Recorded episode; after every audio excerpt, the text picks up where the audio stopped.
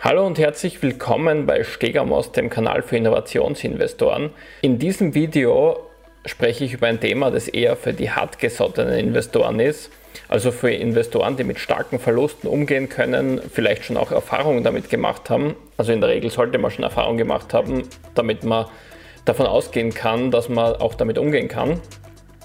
Und zwar möchte ich einmal über ein Phänomen reden, das jeder Investor, vor allem am Anfang seiner Investorenlaufbahn, ähm, mit dem er quasi konfrontiert wird. Und zwar mit folgendem, dass wenn eine Aktie fällt um 50 Prozent, ist ja eigentlich schon ein Extremfall, dann sind sich ja viele Leute am Anfang nicht bewusst, dass es ja nicht einfach wieder 50 Prozent steigen muss, damit man wieder beim Ausgangswert ist, sondern es muss eben um 100 Prozent wieder ansteigen.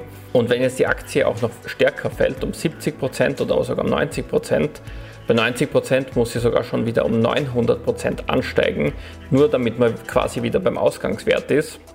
Dann wird einem eines bewusst, dass für die meisten Anleger ein Verlust von 90 Prozent eine wirtschaftliche Katastrophe ist. Und zwar aus folgendem Grund, weil es sehr lange dauert, für zumindest mit den Ergebnissen, die jetzt so ein Durchschnittsanleger erzielt, bis man wieder 900% Rendite gemacht hat. Und das nur, damit man quasi wieder auf dem Ausgangsniveau ist. Jetzt ist es aber so, dass natürlich das ein großer Nachteil ist, dass diese prozentuellen Zusammenhänge so sind, dass eben, wenn eine Aktie um 90% fällt, dass sie wieder um 900% steigen muss. Aber wo ein Schatten ist, ist auch ein Licht oder beziehungsweise kann man natürlich auch den Vorteil daraus sehen, weil ich finde, es hat nämlich auch, auch, große Vorteile, zumindest für Investoren, die konsequent sind und auch in Zeiten, wo es zu solchen Verlusten kommt, einfach weitermachen. Und zwar aus folgendem Grund, weil zwar das Kapital, das man hat, sich zehntelt, aber dafür verzehnfacht sich die Effektivität von, von Nachschusskapital, das man quasi noch als trockenes Pulver auf der hohen Kante hat. Weil, um es in ein Beispiel zu bringen, wenn man zum Beispiel 100.000 Euro in Aktien investiert hat und jetzt fällt das Ganze runter auf 10.000, das ist natürlich äh, emotional eine Katastrophe, aber wenn man jetzt wirklich konsequent weiter investiert, dann heißt es ja auch, dass wenn man zum Beispiel 10.000 Euro auf der hohen Kante gehabt hat, um nachzulegen, dann ist, sind diese 10.000 Euro im Vergleich zum Gesamtdepot auf einmal zehnmal effektiver wie vor diesem Einsturz. Das heißt, wenn ich jetzt die 10.000 Euro nachschieße und das Depot ist auf 10.000 runtergefallen, dann verdoppel ich ja mit einem Schlag meinen Depotwert. Wenn ich aber oben eingestiegen wäre, dann hätte ich ja nur mein Gesamtdepot um 10% quasi erhöht. Wenn, jetzt, wenn ich jetzt davon ausgehe, und natürlich gilt das nur unter den Bedingungen, weil nur unter diesen Bedingungen sollte man natürlich an dieser Strategie festhalten, dass diese Aktien wieder neue Höchststände erreichen oder zumindest wieder einen sehr, äh, sehr großen Teil von diesen Verlusten wieder, wieder gut machen, dann habe ich am Ende, wenn, wenn das Depot wieder den Wert erreicht von 100.000, also von denselben Wert, wie es damals gehabt hat, als es 100.000 wert war, auf einmal das Doppelte. Das heißt, ich habe im Endeffekt durch diesen ganzen Crash den Effekt von meinem nachgelegten Kapital verzehnfachen können.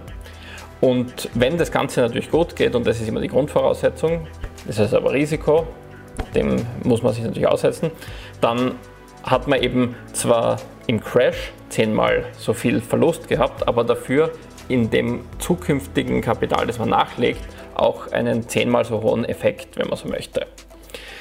Natürlich kann man das jetzt immer in diesen Extrembeispielen sehen, so wie ich es jetzt gerade beschrieben habe. Aber das wird jetzt für die meisten Anleger nicht nützlich sein, weil niemand möchte mit 90% Crashs rechnen. Aber im Prinzip wirkt derselbe Effekt ja auch auf kleinere Rücksetzer.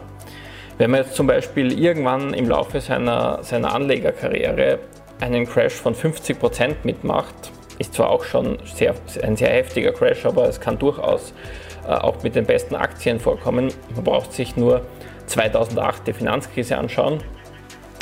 Dann muss ich auch wieder, um den, den Höchststand zu erzielen, 100% Rendite machen. Wenn ich jetzt aber eben dann investiere, dann verdoppelt sich ja auch wieder eben die Effektivität von meinem Nachschusskapital. Und so kann ich natürlich auch für jeden kleineren äh, Rücksetzer denselben Effekt in einem abgeschwächten Maß quasi ja auch wieder nutzen. Natürlich verstehe ich, dass die allermeisten Menschen ähm, das vielleicht in der Theorie dem zustimmen können, aber in der Praxis wahrscheinlich dem Ganzen nicht gewachsen sind, weil das doch ähm, nervliche Sachen sind, die man mal aushalten muss. Und ähm, ich wollte aber auf jeden Fall einmal nur diesen Zusammenhang bringen, weil viele äh, Investoren dann oft mit diesem Argument kommen, dass wenn einmal etwas um 90 Prozent gefallen ist, dann ist quasi ein riesiger Schaden da, der, ja, der verheerend ist und, und nur Nachteile hat. Zumindest wirkt es so. Und ich bin der Meinung, dass wenn man wirklich ein, ein konsequenter Investor ist und das auch wirklich durchzieht und eine Strategie konsequent verfolgt und auch dann nachkauft, wenn wirklich ähm, die Börse in Paniklaune ist, dass man dann sehr wohl auch äh, Vorteile daraus ziehen kann. Wenn ihr da anderer Meinung seid oder noch irgendwelche Anregungen habt, dann gerne in die Kommentare.